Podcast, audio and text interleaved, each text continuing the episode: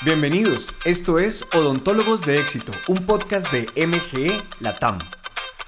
Soy Jack Muñoz y cada semana te traeré herramientas y reflexiones para ayudarte a lograr el éxito en tu emprendimiento dental. Nuestro propósito es lograr más prácticas dentales en Latinoamérica con prosperidad y felicidad. Comenzamos ya.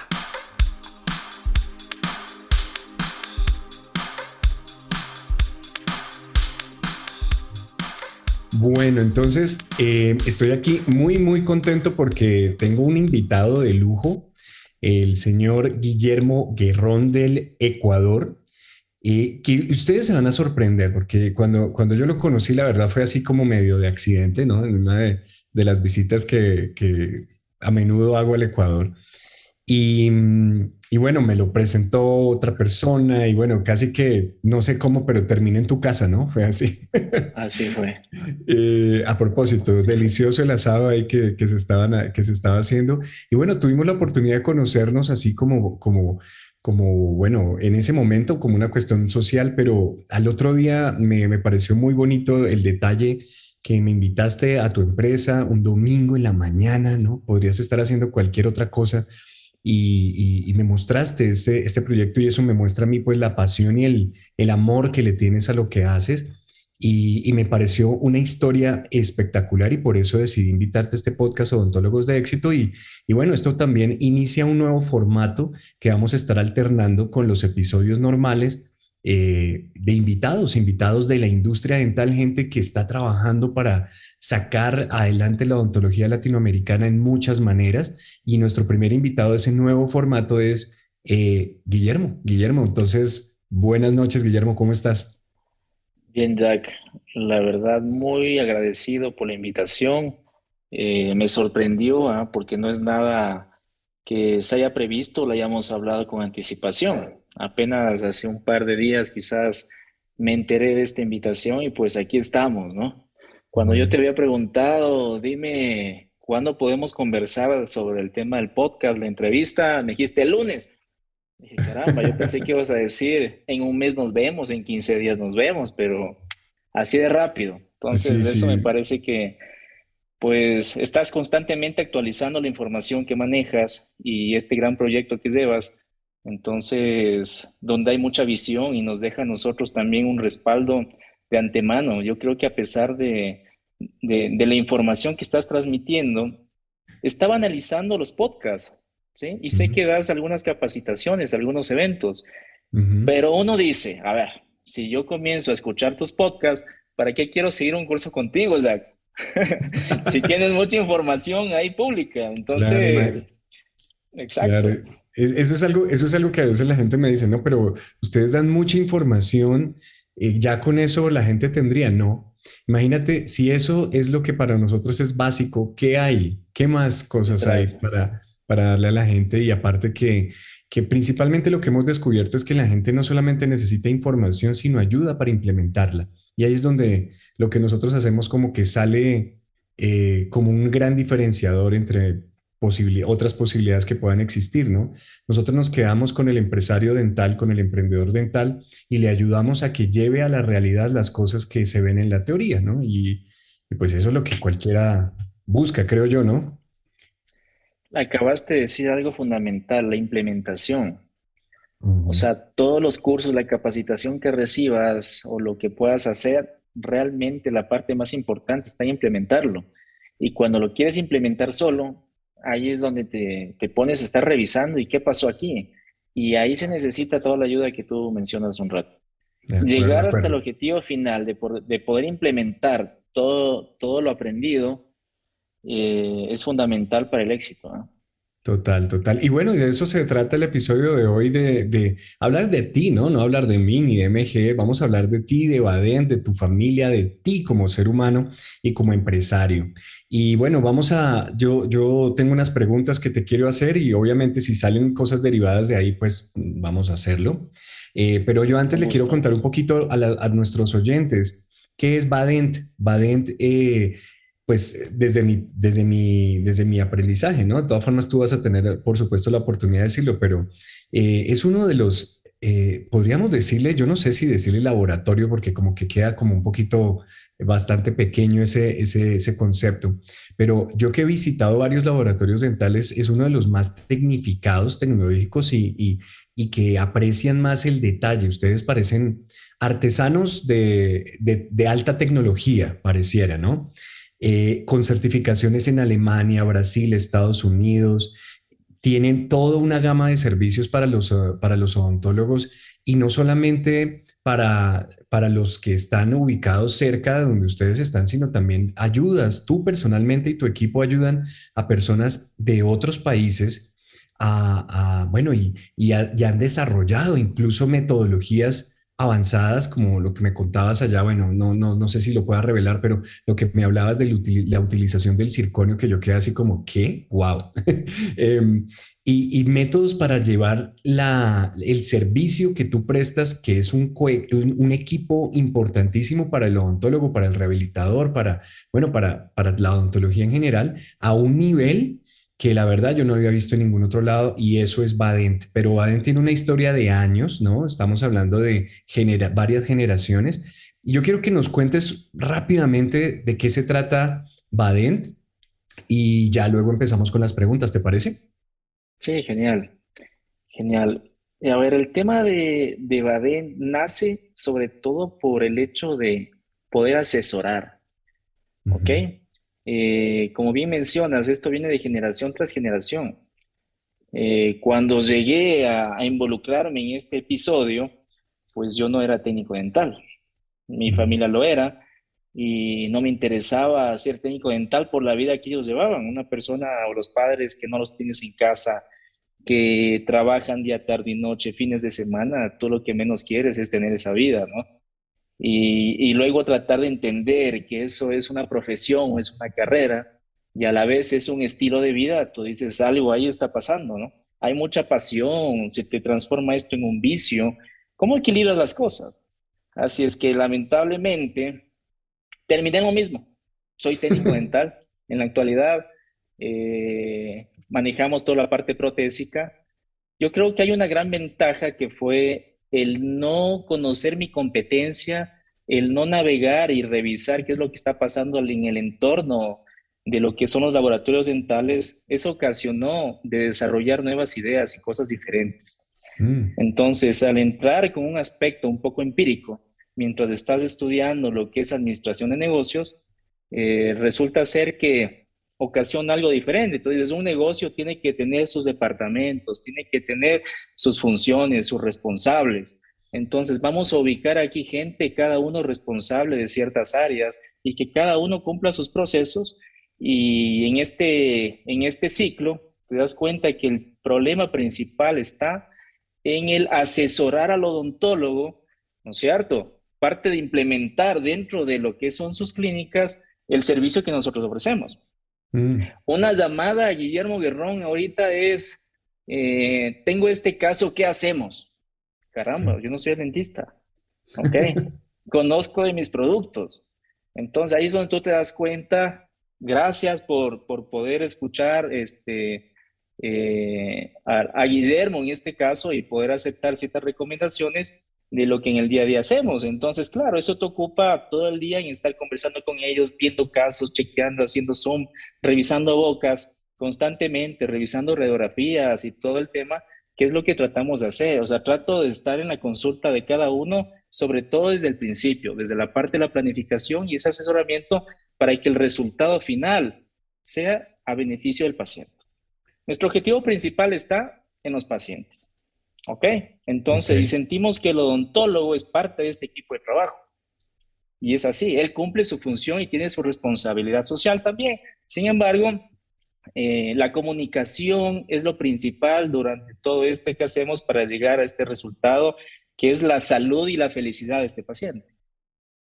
Por supuesto, buenísimo. Bueno, y, y eh, en, ese camino has hecho muchas cosas, pero eh, no, pero digamos, y además de eso, has vivido lo que ha vivido cualquier empresario, cualquier emprendedor, y es, es este, este crecimiento constante que nos exige el estar en haciendo empresa o creando eh, un emprendimiento todos los días. Y ahí es donde viene la, primera pregunta. Estas preguntas tienen que tienen un poquito también como la idea de conocerte a ti como ser humano, ¿no? Es, también es bien importante. ¿Cuál es el, el, ser humano detrás del éxito? Porque ustedes son exitosos en Baden. Primero, ¿qué cosa, y trata de elegir una nueva, qué cosa nueva quisieras aprender en los próximos cinco años? Genial. Eh, la verdad, para mí es importante el hecho de seguir optimizando el tiempo. Aprender de cómo optimizar el tiempo al máximo y poder tener un tiempo más libre para poder gestionar las cosas personales, yo pienso que es algo que, que me ha costado y siempre lo tengo latente, ¿no? ¿Cómo hago para poder tener un poco más de tiempo y poder hacer otras actividades, sean los deportes, conocer o alguna cosa de esas? Y en el día a día, pues, el tiempo te absorbe, te consumes, ¿no? Porque estás pensando también en el negocio, no estás pensando en ti como, como persona o tu familia, estás pensando en también en el negocio como tal y, y, eso es lo que viene ahí disfrazado. Entonces tú dices, bueno, yo quiero aprender a discernir algunas cosas y ser un experto en el manejo del tiempo. Eso se me viene a la cabeza, ¿no? Bueno, buenísimo y muy importante, muy importante. justamente, justamente estoy ahorita terminando, estoy en la mitad de un libro que te voy a recomendar a, cuando acabemos de grabar y todo esto. Bueno, ya que lo estoy mencionando, tendría que, que que decirle también a la, aquí a nuestros oyentes cuál es el libro. El libro se llama Lo Único, así se llama el libro, Lo Único, y es un libro sobre administración efectiva del tiempo. Te lo, voy a, te lo voy a compartir porque a mí me ha volado la cabeza muchas cosas interesantes. Bueno, muy bien, muchas gracias. Ahora, mm, trabajando tanto como lo haces y estando eh, todo el tiempo en comunicación con odontólogos del Ecuador y de otros países y con tu equipo de trabajo, y con dificultades como siempre surgen en, el día a día, todo esto comienza a drenarnos un poco la energía, un poco mucho, ¿no? Día de día, ¿no? Eh, ¿Qué haces para recargar energía mental o emocional? Física, bueno, pues uno descansa, duerme, come y eso, ¿no? Pero me refiero a esa energía mental y emocional que a veces después de cierto tiempo tú sientes como que se te fue, ¿no? ¿Qué hace Guillermo para recargar energía? Sabes que eh, hay dos cosas que disfruto haciendo para volverme a reactivar. Una de ellas es pasar con mi familia, con mis hijos, eh, aprender de ellos, ¿no? Constantemente, que eso es lo que está pasando. Y la otra es escuchar los podcasts. Entonces mm. hay muchos podcasts también que, que, que, te ayudan. Me gustan mucho los podcasts relacionados a los negocios, al emprendimiento. ¿ok? En el cómo hizo esta empresa, cómo hicieron ellos para, ¿ok? Y eso es algo que yo digo, bueno, pues aquí hay un detalle que me parece súper importante y después de esos detalles que vas adquiriendo, lo vuelves a conversar con tu familia, ¿no? Los tratas de vivir y compartir también con ellos y dices, bueno, mira, esto es genial. Y lo vas relacionando, lo que vas escuchando, lo relacionas, conversas con ellos y ellos salen con unas, con, con su punto de vista, ¿ok?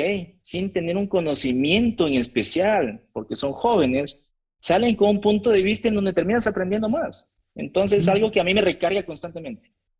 Wow, qué bien. ¿Y hay un algún podcast en especial que tú en este momento te acuerdes que, le recomendarías a todos estos emprendedores dentales que escuchan nuestro podcast Odontólogos de Éxito? ¿Alguno que, se te venga así claro. Hay, hay uno espectacular este, relacionado a los negocios se llama Guerra de Negocios. Guerra de en el cual hay Guerra de Negocios. Tú tienes ahí algunos enfrentamientos entre compañías, entre Nike versus Adidas, ¿ok? Entre qué hizo una compañía contra la otra y cómo han ido sosteniéndose a través del tiempo, qué ha pasado con ellos, con su familia y cómo lograron el éxito. Eso es súper interesante. Ese que me viene ahorita a la mente este, el cual te lo recomiendo. Claro, buenísimo. Guerra de negocios, listo, ya lo anoté para que, bueno, y, lo voy a buscar y vamos a poner un link también para que, bueno, nos recomendemos cosas entre todos, ¿no? Esa es la idea. Muy bien, gracias por tu respuesta. Vamos con la siguiente pregunta. ¿qué has tenido que sacrificar en tu camino como empresario? Sí, mm, yo creo que una de las cosas que me ha tocado sacrificar es la salud. Sí, viendo desde el punto de vista de sacrificio. En un principio, el hecho de, trabajar incansablemente sin comer, sin dormir, estar enfocado en cómo vas levantando el negocio, te das cuenta de que tu salud, ¿sí? Ya no es igual. Entonces, te das cuenta y dices, ¿qué pasó? Ahora estoy obeso, cansado y con algunas cosas, entonces te das cuenta de, de, de esa dinámica que te conlleva este camino, que es dejar de hacer muchas cosas, ¿ok? Yo tuve la gran ventaja de que en el principio, dentro de la estructura donde yo trabajaba, en el tercer piso, estaban mis hijos y mi esposa. Entonces era prácticamente, bajaba las gradas, tenía el laboratorio, subía las gradas, estaba mi esposa y mis hijos. Entonces prácticamente no fue tanto un sacrificio el dejar mi familia o el sacrificarlos a ellos su tiempo, porque podía subir y bajar constantemente. Pero ese subir y bajar ocasionaba que a las 4 de la mañana, a las 3 de la mañana, tenía que seguir trabajando. Entonces, esa era parte de la estrategia inicial y el sacrificio principal fue eso, ¿no? El tema de que cuando ya me di cuenta, ya tenía algunos problemas básicos, no graves, pero básicos relacionados al tema de salud. Ya que en un principio, pues tú de joven es deportista y después de unos tres años que te comienzas a concentrar en los negocios, resulta ser de que al subir las gradas ya estás agotado. Entonces dices, chuta, algo, ¿qué está pasando aquí? Y no te permite inclusive dedicarte el tiempo y ver que los negocios desde afuera. El estar involucrado en el escenario de manera operativa no, no te permite ver qué estás haciendo mal ni qué es lo bien que estás haciendo, simplemente lo estás haciendo. ¿Okay? Entonces yo creo que eso fue lo fundamental que, que pasó con la bendición de tener a mi familia al lado, pero mi sacrificio fue un tema más relacionado a la parte de salud. Ok, pero lo, lo hablas como en, en, en, pasado, ¿no? ¿Esto fue, lo resolviste o, o, has, o, has, estado resolviéndolo? Fue, claro. Tú llegas en una etapa en donde paras, ¿no? Paras y comienzas a analizar qué es lo bueno y lo malo y comienzas a tratar de tener un equilibrio, que yo creo que es una de las cosas más complicadas que, que hacemos equilibrarnos en la vida y dedicarle tiempo a tu familia, a tus cosas personales, a la parte de, los negocios o del trabajo como tal, a la parte espiritual, tratar de ir manejándote de forma equilibrada, es un reto. ¿Ok? Entonces, en ese reto, pues una vez que decidí parar, me concentré más bien en tratarle de ir equilibrando todo esto y hasta ahora lo sigo haciendo trato de ir equilibrando y mediando, ¿ok? Negociando con, con, los tiempos que hablamos también hace un rato y también negociando con la calidad que le puedes dar a cada una de las etapas que tienes durante el día. Ok. ¿Y te ha dado resultado? Eh, pues sí, sigo aprendiendo constantemente, pero sí. O sea, como me ves, ahora sí, al menos ya le doy un tiempito más también hasta el deporte, ¿no? Si es que eso es un punto a favor en este caso. Qué bueno. Qué bueno, qué bueno.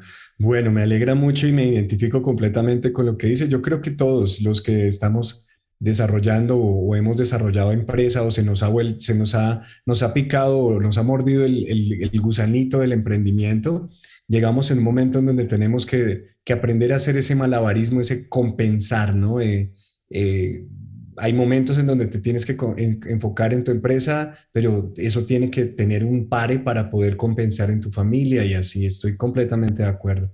Y bueno, en ese... Ah, correcto. Bien, y en ese camino... Fíjate que ahí te coto ah, algo, porque... Dime, Perdón que te corte, te coto. Un, detalle, ¿no? Muchas veces cuando tú estás revisando y estudiando algunos libros o escuchando podcasts o viendo algunos videos y tú te pones a revisar y ves qué pasó con ellos que, es, o sea, cómo llegaron al éxito. Principalmente han tenido también muchos problemas y entre ellos los divorcios. Entre ellos su familia fue sacrificada, ¿no?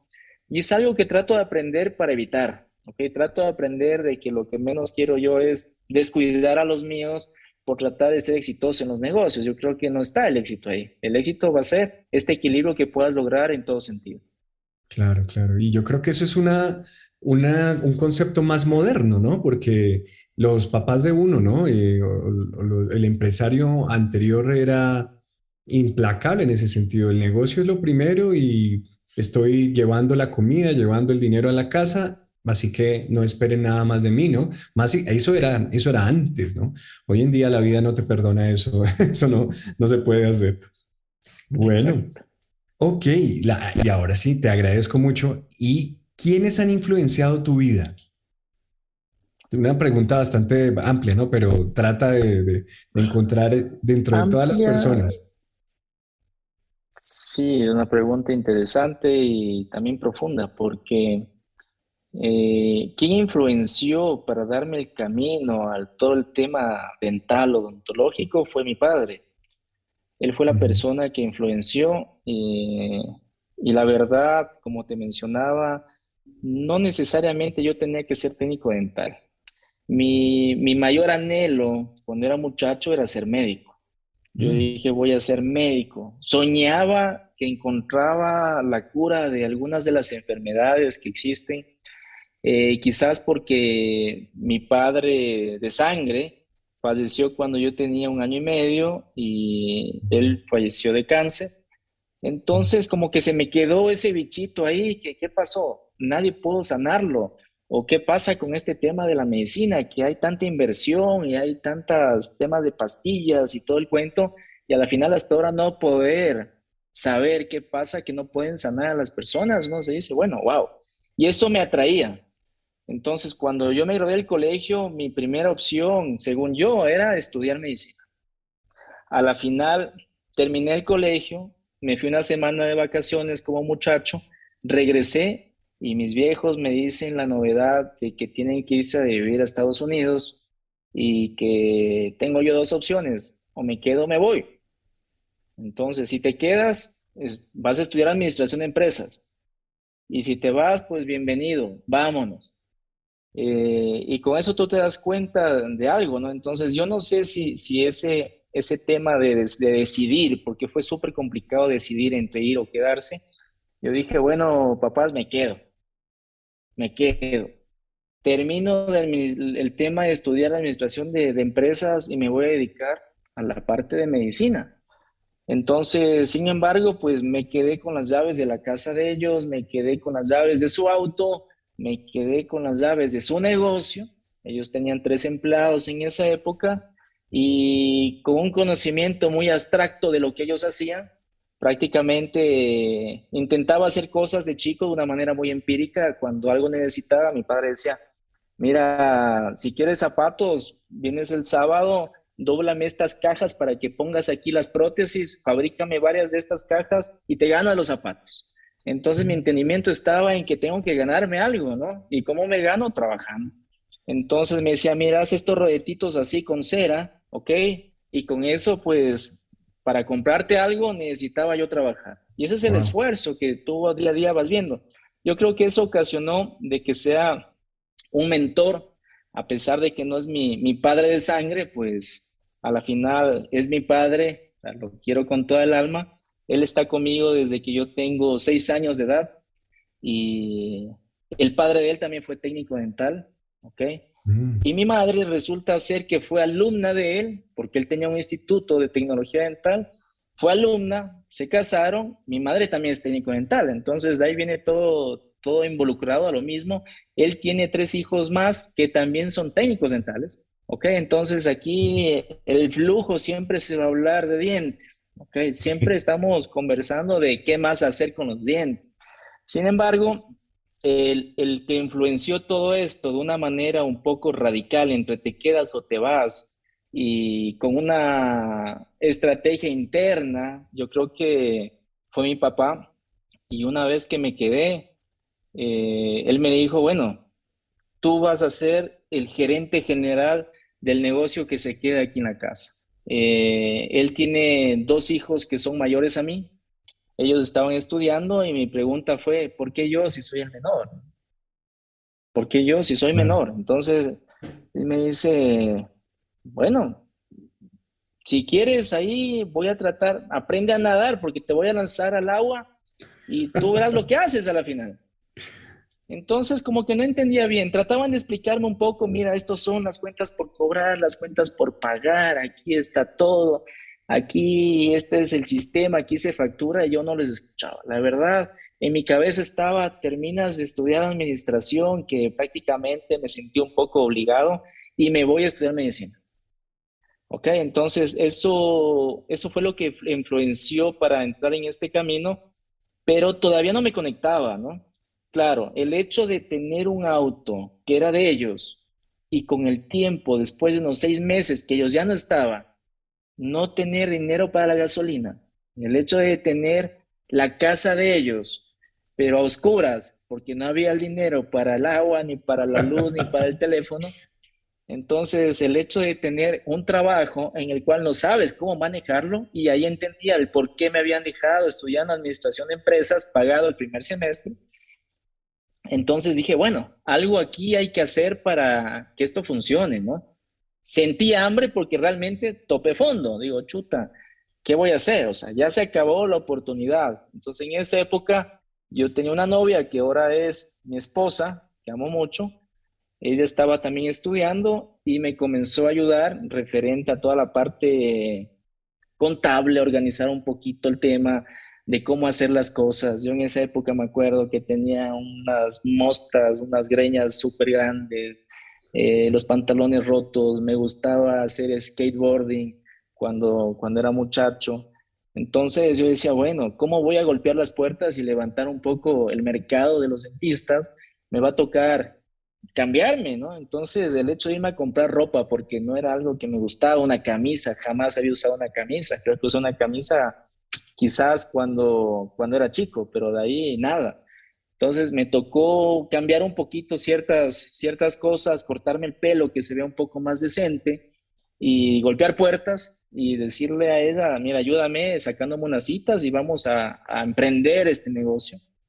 Pero había otra parte del escenario que yo no era el experto protésico, no sabía cómo hacer los dientes, no sabía ciencia cierta y empíricamente comienzas a revisar. No es como ahora tienes el internet hecho una bala y lo que quieres, googleas y tienes la información. En esa época tenía que irme a un café net y tratar de buscar algo y lo que querías buscar ni siquiera sabías qué palabras utilizar para buscarlas porque tú no estabas relacionado en el medio. Entonces era un poquito complicado. Llamé, me acuerdo, en un café net, llamé a mi papá y le digo, bueno, ¿cómo hago los dientes? ¿Cómo se hace esta vaina? Y él se filmó haciendo, me mandó tres, tres VHS, ¿cómo se llaman? Tres cassettes de VHS. Eh, donde él se filmaba haciendo y me explicaba todo pasito a pasito como receta de cocina. Eh, eso fue interesante porque yo veía cómo se bate el yeso, cómo se, se mofla y se hace las prótesis acrílicas, cómo se funde el metal y todo eso, me lo iba explicando en videos. Entonces uno trataba de replicar, pero una cosa es tener la receta y otra cosa saberla hacer. Así es que salían unas vainas raras. Eh, hasta que comencé a entender que el tema de cómo hacer que los pacientes o las personas vivan más tiempo y sean más longevos eh, que la boca y la salud oral. Es súper importante para esta longevidad de los pacientes. Y fue ahí cuando me conecté. Sí, totalmente. Ahí fue cuando me enchufé netamente a este ambiente protésico y me involucré en todo lo que son los dientes. Y no solo estudié prótesis, me, me puse a investigar mucho de lo que son los tejidos blandos, el tejido óseo, la parte periodontal, la parte de implantes dentales y todo eso. Entonces, prácticamente volviendo a la pregunta, yo creo que mi padre fue el, el principal en la escena, como mentor, como el que me ocasionó esto. Por, por, todas partes, ¿no? O sea, profesional, como ser humano, en tus valores. Eh, impresionante, impresionante la, la, historia de la influencia y, y tu padre no vive en el Ecuador, él sigue ahí en el exterior. Vive en Tampa, así es, en Estados Unidos, en Florida, ajá. Este, inclusive sé que en Tampa hay la escuela principal y la matriz principal de la educación que tú das, ¿no? Ah, sí, MG, la, nuestra sede es ahí en, a media hora de Tampa, en San Petersburg, ahí es. Algún día te invitamos a, con tu padre para que vayan a, a conocer allá. Bueno, muy bien. Muchas gracias. gracias. por tu generosidad, por compartirnos cosas tan, tan personales y vamos a seguir por aquí investigando. Eh, ¿cuál ha sido el mayor obstáculo que has superado como empresario? Primero, ¿cuántos años ya llevas tú al mando de Badent? ¿Cuántos años han pasado desde ese este, finales del 99, inicio del 2000, del 2000 acá, 21 años, cerca de 22 años quizás. Sí, estoy al frente de, de Badent. Ok, 22 años, 21 años. ¿Y cuál, como empresario, ¿no? Como empresario, cuál ha sido el obstáculo que recuerdas como el más, el más, eh, eh, el mayor, el más complicado? Mira, el obstáculo más difícil, más difícil es el recurso humano.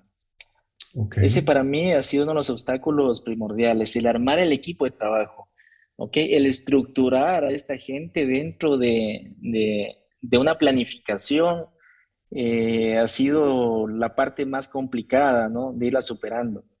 Tanto así que ahí viene todo lo que son los flujos digitales y la intención de comenzar a tener herramientas tecnológicas que te aporten, ¿no? El hecho de tú tener un compromiso con la entrega de un trabajo a un, a un odontólogo para su paciente, porque la responsabilidad de saber que, va, que esto va a entrar en la boca de un paciente, entonces tú decías, listo, y armabas tu equipo y de repente esta persona no iba, faltaba por obvias situaciones o tenía que salir, entonces había un, un, tema un poco ambiguo y un poco de, de, no responsabilidad que en el año 2002 decidí entrar con la tecnología. Fíjate que en el 2002 compramos un equipo que se llama CEREC de Cirona, ¿ok? y fue el primer equipo en el país y quizás uno de los primeros equipos que se puso CAD-CAM en Latinoamérica, ¿ok? Y comenzamos ¿Qué año fue eso, perdóname? 2002. No, claro, estamos hablando de que eso estamos hablando de términos pioneros. 2002. Eh, claro, totalmente. Entonces, y esto nace de un correo electrónico que, que vi dentro de los que estaban, ¿no? Porque teníamos un correo electrónico general en esa época y por ahí veo algo relacionado a que, mira, vamos a tener una visita en Ecuador y vamos a pasar por Latinoamérica y nos gustaría mostrar la tecnología Chairside de lo que se puede hacer. Revisé el correo y digo, bueno, yo creo que esa es la oportunidad. Cuando llega un alemán con esta tecnología, llega con el aparato este demo, que era pequeñito, ¿sí? Entonces llega con, el aparato a las instalaciones nuestras, a hacer una demostración. Eh, conversamos de tal manera que él terminó dejando su demo en la oficina nuestra. Mm. Porque el capital de inversión no es que había. Entonces él dijo, mira, voy a dejar este equipo demo. Eh, nos fue tan bien con la comunicación que, que se tuvo con el hombre que nos hicimos muy amigos y confío en el proceso, así es que por eso es que tuvimos la tecnología de antemano, ¿no? Le expliqué un poco de la historia, lo que pasa con los recursos, qué se puede hacer, eh, aparte que ya estábamos dolarizados, entonces dijo, bueno, yo creo que es una oportunidad que tú te puedas quedar con el demo y si a la final me lo tienes que pagar, te voy a dar un año para pagármelo. Entonces uno dice, gracias, ¿no? Gracias, las oportunidades están ahí. Y comenzamos a, incursionar en el tema de tecnología, pero de una manera muy anticipada, tanto así que a nivel universitario, a nivel de, conversar con otros colegas, tratábamos de que ellos lo utilicen, de que nos manden a hacer piezas CAD-CAM en esa época, y lamentablemente no confiaban mucho en eso, ¿no? Tenían que ser en metal más porcelana. ¿Quieres prótesis fija? Metal más porcelana. No hablábamos del circonio, no hablábamos del alumina que se podía ocupar en esa época con la tecnología. Sin embargo, pues no había la, confianza en usar estos materiales nuevos que se usan con tecnología de punta. Eso fue otra de, las, de, los, de los retos que tuvimos que, comenzar a, a, ir modificándolos y tratar de ir superándolos con, de que es introducir la tecnología al mercado como el nuestro. Claro. Ok, y o sea, la, pregunta era como doble, ¿no? ¿Cuál era el mayor problema y cómo lo has venido sorteando? Y se, fue la respuesta hacia la tecnología. ¿El uso de la tecnología te ha ayudado a, a manejar o a mejorar la situación con el personal? No, más bien a lograr ser más eficiente en los resultados con menos personal. Ah, ok. Ok. ¿ok? Porque, como te decía, a veces coordinar una agenda y que de repente, este es un trabajo hormiguitas de muchos procesos y que lamentablemente en un horario, ¿ok? No se pueda cumplir por ave situación, entonces, y cuando vas incorporando algo de tecnología en el cual tú dices, bueno, este tipo de tecnología está reemplazando el colado. Entonces, una persona que cole ya no es necesaria. Quizás esta persona más bien va a aprender a diseñar y ya no a colar. Entonces va reemplazando ciertas cosas y eso también comienza a generar una autogestión. Y yo creo que parte fundamental de la solución al problema que tuvimos es que comenzó a haber una autonomía del vigilar una máquina, de, del controlar las cosas de una manera diferente, al estar raspando el metal, fundiendo en las madrugadas el metal o cosas por el estilo, que eso, que eso fue parte de la estrategia fundamental que ahora sirve eh, de una manera importante, tanto así que este obstáculo que tuvimos en principio, ahora ya no es un obstáculo, ahora tenemos más bien una gran ventaja, que yo podría desde mi celular ir controlando ciertos procesos, saber qué hace cada persona, saber cómo está, qué día se pueden entregar los casos, saber si las máquinas están produciendo. Cada una de las máquinas tiene una cámara dentro que tú podrías entrar directamente y ver si ya terminó del fresado, no ha terminado. Lo puedes ir controlando ya desde otro punto de vista. Entonces, eso ha generado que ese obstáculo, la barrera principal que yo encontré en esa época, que era el recurso humano, por dos motivos. Por lo que eh, había una ambigüedad y dos, porque lamentablemente en Ecuador no hay escuela. Entonces, si tú no tienes una escuela de técnicos dentales, tú tienes que capacitarlos. Y capacitar a un técnico dental de una forma manual toma mucho tiempo. Que comiencen a aprender morfología dental, que comiencen, y la morfología es parte clave de todo esto. Entonces, toma un montón de tiempo saber morfología bien para que tú puedas a partir de eso entender cómo hacer una estructura metálica, cómo hacer una corona que funcione bien, con oclusión, con los contactos y todo eso. Mientras que con tecnología ya no es el hecho de dominar la morfología, más bien tú estás esforzándote porque ese diente tenga sus contactos, su oclusión, su, morfología y te comience a funcionar bien. Tienes ya librerías que te aportan en ese sentido, entonces el aprendizaje es un poco más rápido, ¿ok? Es la manera como hemos cambiado un poco las reglas del juego desde hace algunos años atrás y estos obstáculos se pudieron vencer. Wow, interesantísimo y, y realmente felicitaciones porque porque en serio que, han sido pioneros en este, en este uso de las tecnologías en, este sentido y en varios otros. Ahora, eh, una cosa que, me, acuerdo de mi visita a, tu empresa fue toda el área de capacitación, o sea, y, me acabas de, acordar de que en, el Ecuador no hay una escuela como tal de técnicos dentales y, y, de hecho, tengo que decir que en, durante la pandemia, muchas de estas escuelas de técnicos dentales, de asistentes, de auxiliares dentales, de higienistas en Latinoamérica fueron gravemente golpeadas y perdimos muchas. Perdimos a muchas de esas, eh, de esas empresas eh, eh, de educación y eso es, nos lanzó 10 o 15 o 20 años hacia atrás eh, en, esta área tan importante del, equipo de trabajo que respalda al odontólogo, ¿no? Entonces, esta, esta, ¿cuándo o no, bueno, ya me dijiste más o menos cómo, cómo fue que llegaste a esa conclusión, pero, pero a veces entre que uno observa un problema y encuentra la solución y, desarrollo e implementa algo, ¿cómo fue ese proceso de descubrir que el aprendizaje o la capacitación era vital para poder seguir adelante con tu negocio? Eh, día a día seguimos capacitando en todo sentido. Fíjate que otro de los obstáculos ¿no? Eh, que relaciona el mismo, el mismo tema es la, la, diferencia que tiene cada escuela relacionada a la parte clínica ¿okay? para llegar a un objetivo similar. Entonces, muchas veces, por ejemplo, en una universidad, para, para hacerlo más simple, en esa época, un alumno tenía que hacer una toma de impresiones supervisada por un especialista y luego la prueba de la estructura lo, supervisaba otro odontólogo que tiene otro conocimiento, otra experiencia diferente y luego la prueba de la cerámica lo supervisaba otro odontólogo diferente que el que estaba de turno en ese día. Entonces, cada cosa era diferente. Básicamente, eso era otra de las, de las, que lo que nos sucedía. Es por eso que la educación no solo la, la intentamos manejar para los técnicos dentales, lo hacemos para técnicos dentales y para todo el entorno de lo que mueve al paciente.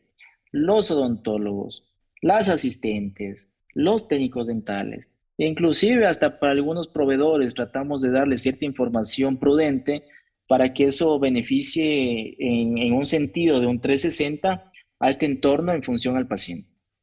Wow, wow, qué trabajo, qué trabajo. Y, y, y, aquí hay una cosa que me llega a mí a la mente también y es que los técnicos dentales, los laboratorios y son como la, como los camarógrafos en el cine, ¿no? Están, sin ellos no puede suceder nada y sin embargo nadie los conoce, ¿no? Son como, como que están tras bambalinas, los que se llevan los aplausos son los odontólogos, los rehabilitadores, etcétera, ¿no? Pero esta otra parte del paciente la desconoce. Te hablo yo como paciente, ¿no?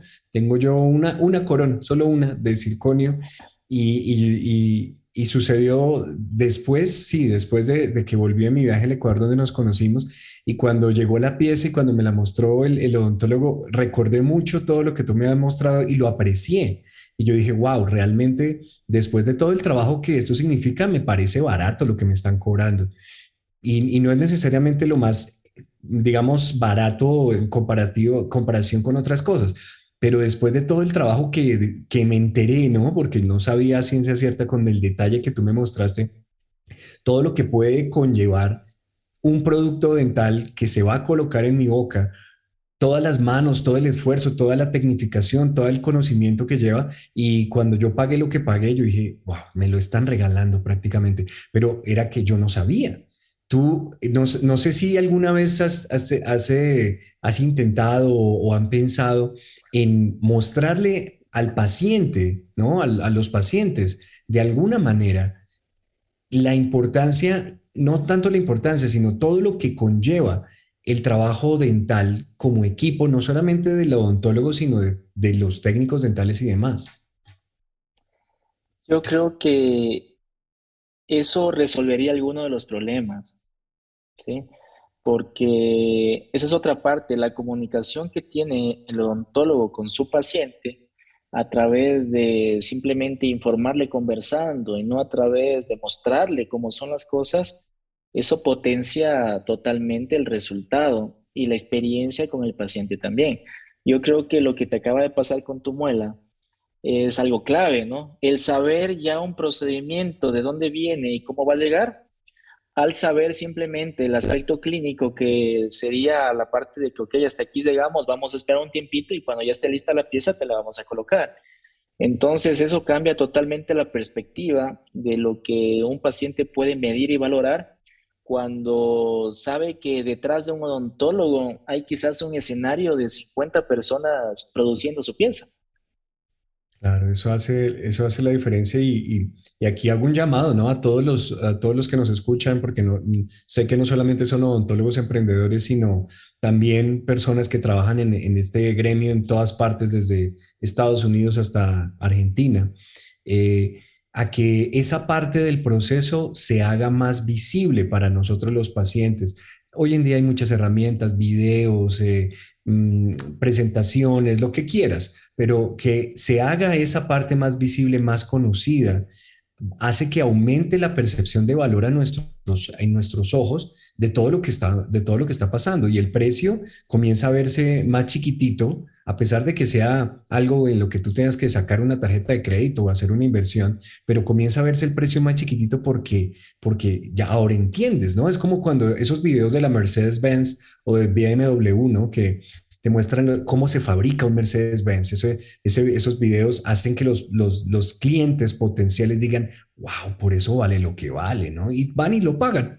Entonces, eso ayudaría mucho ahí para que lo tengan en cuenta. Totalmente de acuerdo.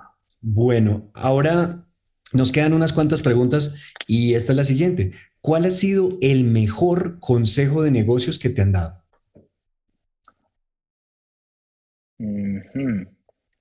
Yo creo que una de, una de las cosas que he tratado de aplicar es la constancia, ¿no? y el tema de mantenerme en las decisiones. Entonces yo creo que eso ha sido parte fundamental del éxito. El que tú sepas tomar una decisión y una vez que la tomas, ¿ok? No mirar a los alrededores, sino más bien enfocarte en lo decidido, eso te va a llevar un resultado, ¿sí? Y ese resultado, pues es lo que en el día a día lo estamos viviendo. El hecho de saber de que, ok, vamos a entrar por un tema de, flujos digitales, vamos a entrar por un tema de manejos administrativos, nosotros también tenemos unos sistemas desarrollados por nosotros relacionado a esto, todo lo que es un programa de management, de gerencia de laboratorio que hemos implementado, todo ha sido un tema de tomar decisiones y mantenernos, porque no ha sido fácil pudo haber sido de otra manera. En el momento en que tú tomas la decisión, dices, ok, hagámoslo, y te das cuenta que es muy complicado y desertas.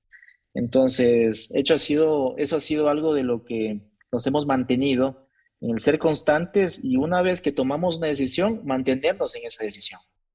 Muy importante, muy importante, sí. Eh, la, evitar la dispersión, enfocarte y creer, ¿no? Creer en, tu observación. Convicción.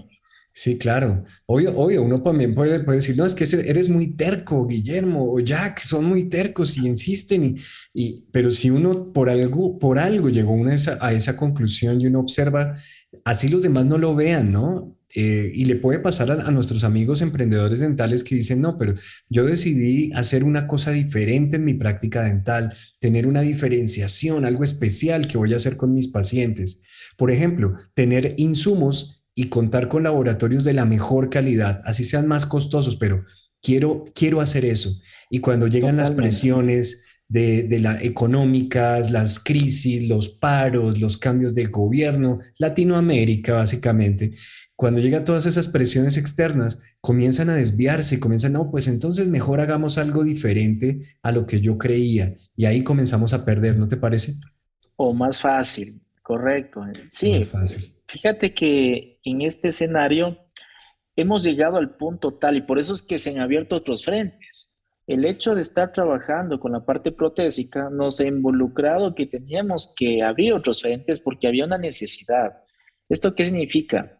Eh, los dentistas utilizaban unas siliconas muy malas para tomar impresiones y hace muchos años atrás me tomé el tiempito de investigar qué siliconas eran mejores. Estoy hablando de año 2004, 2005 y encontrábamos siliconas por adición. ¿ok? Estas son las siliconas que tienen que ocupar. Y decidimos comenzar a importar ese tipo de siliconas para que los dentistas lo ocupen y no, las sabían cómo, no sabían cómo manipularla. Entonces, chuta, ahora no solo es entregarles, sino asesorarles cómo manipular este tipo de siliconas que no se las puede utilizar con los guantes que tienen talco o cosas por el estilo. Entonces, y decían, no, la otra es mejor y es más barata, ¿para qué gastar tanto? En la actualidad, después de muchos años, ellos han cambiado. Hemos tratado de meter este, tipos de fresas para tallados, hemos tratado de meter las tecnologías. En la actualidad también les ofrecemos escáneres intorales, que en un principio lo veían innecesario. Nosotros comenzamos a llevar escáneres intorales hace unos nueve años atrás, ¿ok? Mm. Para los dentistas y decían, no, no, ¿para qué? Ahora tienen muchos odontólogos, ya tienen escáneres intorales y ya no son únicos. Ahora, pues ahora cuando quieren incursionar es porque ya otro colega lo tiene y su dentista viene y le dice, todavía está tomando impresiones así. No hay unos aparatitos para poder escanear la boca y es, y es más simple. Entonces ya se sienten como que se están quedando, cuando en un principio se hizo campañas porque esto comienza a cambiar. Eso sí, es una realidad. El tema de no tener los insumos, el tema de no tener la calidad de los productos que se necesitan para llevar la odontología de este paciente a otro nivel, este, en un principio no había tanta competitividad. En la actualidad siento que hay un beneficio de que ya se sienten más competentes, pero a la vez también esta competencia eh, se está volviendo un entorno mucho de redes sociales en el cual pues comenzamos a, a ver algunos odontólogos mostrando, bailan por, por, en vez, por ofrecer los servicios o cosas por el estilo, que ya no estamos hablando de los materiales, ya no estamos hablando de la calidad del trabajo, ¿no? estamos hablando de llamar la atención de otra manera, que a veces también se van, se van yendo un poquito del camino. Sin embargo, pues hemos estado ahí frente a, a, la problemática de darles este 360 que les funcione. En la actualidad, fíjate que hay muchos odontólogos que me visitan en la oficina y me dicen, y esto de aquí o sea, por darte una idea más global de lo que hacemos. Las personas que nos visitan hemos decidido de venderles lo que quieran. Si ellos van y buscan los servicios protésicos, con mucho gusto les ofrecemos. Si por alguna situación él ve un escáner y dice, me gusta el escáner, te lo vendo. Me gusta el horno, se vende el horno. Ok, entonces hemos abierto un sinnúmero de, de opciones porque hay veces que ellos van evolucionando y dicen, yo también quiero comprarme ahora una fresadora, yo también quiero comprarme una impresora 3D. Entonces, lo que tratamos es de que también esto sea como, una, como un portafolio de productos, como una vitrina abierta, para que si quieren verlo, pues ahí está libre. Tanto así que inclusive hay muchas veces para evitar de que conversen con alguno de los empleados nuestros o parte del equipo nuestro que digan, eh, ¿cómo se llama esta persona que yo veo que hace cerámica? Me gustaría que también haga cerámica en mi oficina. También le vendemos el equipo de trabajo, si lo quiere. La educación, la persona, el equipo. No hay problema, no hay límites. ¿Por qué? Porque nosotros estamos enfocados en la salud del paciente. Y si él necesita esa herramienta, pues con mm. mucho gusto le podemos asesorar y le podemos explicar cómo usarla y le podemos entregar, o sea, no hay problema. Wow, increíble porque digamos que eso es contraintuitivo, ¿no? En, la mayoría de los negocios que tú dices, ok, si, si mi negocio es el laboratorio dental, ¿no? Somos técnicos dentales, ¿por qué le voy a dar las mismas herramientas con las que yo trabajo? ¿Para qué se las voy a ofrecer si voy a perderlo como cliente, ¿no? ¿Para qué le voy a educar a su, a su gente si lo voy a perder como cliente? pero tú lo estás viendo de una manera supremamente holística y, por encima de todo esto. Y la verdad, no, honestamente, Guillermo, no es por aquí echarte flores ni nada, pero eso no es común. Eso no es común. Normalmente el pensamiento y muy, muy, muy pegado a lo que pasa en la industria es yo primero y yo quiero monopolizar este conocimiento y si pierdo el control de este conocimiento y, se, y lo, se lo doy a otros, entonces no me van a necesitar más entonces no me interesa hacer eso y, el celo y el resguardo, eh, y eso ha desunido mucho a los odontólogos, ¿no te parece? Sí, pero yo creo que la información está ahí y si no la compartes tú, la comparte otro y quizás de una manera diferente. Entonces, más bien tratamos de, de resumir las cosas y darles un know-how que si ellos lo necesitan, pues con mucho gusto lo apoyamos. Wow, qué bien, qué bien. Bueno, y Vamos con otra pregunta aquí. Ya no voy a, voy a hacerte dos más. Bueno, porque ya, ya, ya no quiero abusar más de tu tiempo, pero voy a hacerte dos preguntas más. La primera es, em, ¿cuál ha sido, ya vimos cuál ha sido el, cuál ha sido el mejor consejo de negocios que te han dado? Este tiene un tinte humorístico también, pero a ver, ¿cuál ha sido el peor consejo de negocios que te han dado? Que tú, tú le hiciste caso a alguien y dijiste que esto, esto está terrible. ¿Cuál fue el peor consejo de negocios que te han dado? Mm, yo creo que el peor consejo ha sido la parte que acabaste de mencionar hace un rato, el mantenerme en una línea estándar y ser egoísta con lo que hago, ¿entiendes? El no compartir, el ocultar, el tapar, el no decir. Entonces, eso más bien yo pienso que fue un error que en un principio sí lo hacíamos. Eh, claro, entonces tú dices, no, o sea, yo tengo aquí la fórmula y, es mejor que nadie la sepa, solo la sé yo. ¿Entiendes? No, lamentablemente eso yo creo que fue un error y mi conciencia me lo decía. Hay algo ahí que no está bien. Ahora con lo que hago, desde hace muchos años atrás, más bien me siento libre. Aquí hay la libertad. ¿Okay? Entonces yo creo que eh, no es algo que lo hago de una manera porque sea sea, sea que no me interese mi negocio, sino al contrario, me interesa, insisto, mi fin es que ese paciente tenga la salud que se merece. Wow, qué bien. Me alegra muchísimo que, haya un líder allá eh, en esta área eh, que piense así. Y bueno, y esta sería la última pregunta. ¿Cómo crees que se verá la odontología latinoamericana en 20 años? ¿Para dónde vamos? ¿Para dónde vamos? ¿Qué crees que va a pasar en 20 años? Estamos 2022, estamos hablando de 2042. ¿Cómo se va a ver esto? Mm, mira, yo creo que en la actualidad ya existe inteligencia artificial, existen herramientas digitales que a, la gente le ha costado irse adaptando, pero en 20 años, mira, Existe un sistema que se llama Watson, por ejemplo, no sé si has escuchado, que es un servidor, ¿ok? Entonces, con el cual pues tiene una base de datos gigantesca de mucha información legal, de mucha información médica. Y yo pienso que hacia allá vamos. El tema de, de inteligencia artificial, que varios procesos ya sean estandarizados, de que tú con una simple fotografía de tu rostro y de tu sonrisa automáticamente se sepa la proporción, el tamaño, la inclinación, todo lo que necesites saber sobre, sobre un resultado ideal de lo que necesitas. El hecho de hacer un diagnóstico donde tú puedas subir una tomografía a un cloud y automáticamente al segundo tú tengas un diagnóstico integral de qué pasa con cada una de las piezas dentales, que pensamos que, que eso va a ser en 20 años, yo pienso que eso va a ser el, uso cotidiano en 20 años, inteligencia artificial. Y por el otro lado, vamos a tener también mucho del tema de, de, de trabajar con lo opuesto, que sería el cuidado dental desde muy chiquitos.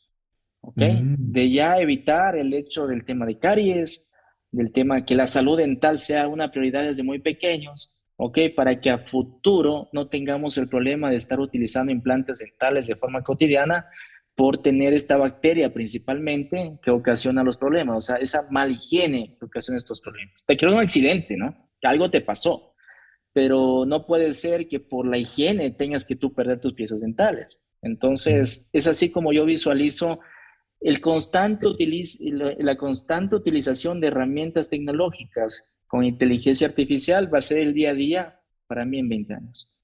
Genial, genial. Así que eh, tenemos que prepararnos, abrir nuestra mente y, y, empezar a, investigar. Y sé que tú eres una muy buena fuente de, de, análisis de este futuro porque te la pasas viajando eh, por todas partes del mundo, recogiendo información, te tienen a ti informado gente que está trabajando cosas muy avanzadas y pues bueno, escuchemos a Guillermo. Ahora, para ya, ya para terminar, y pues obviamente primero te agradezco muchísimo el tiempo, eh, la, la, sinceridad y la apertura que nos has dado acá. Y, aquí hay muchas lecciones que podemos aprender y los que saben escuchar entre líneas habrán captado muchas cosas interesantes sobre eh, ese, ese papel, ese rol como, no solamente como dueño de una empresa, sino como líder de una industria. Y eso me parece supremamente importante. Y bueno, eh, yo sé que trabajas de, debido a todas estas tecnologías digitales y, a la, que, han formado parte del desarrollo de Badent.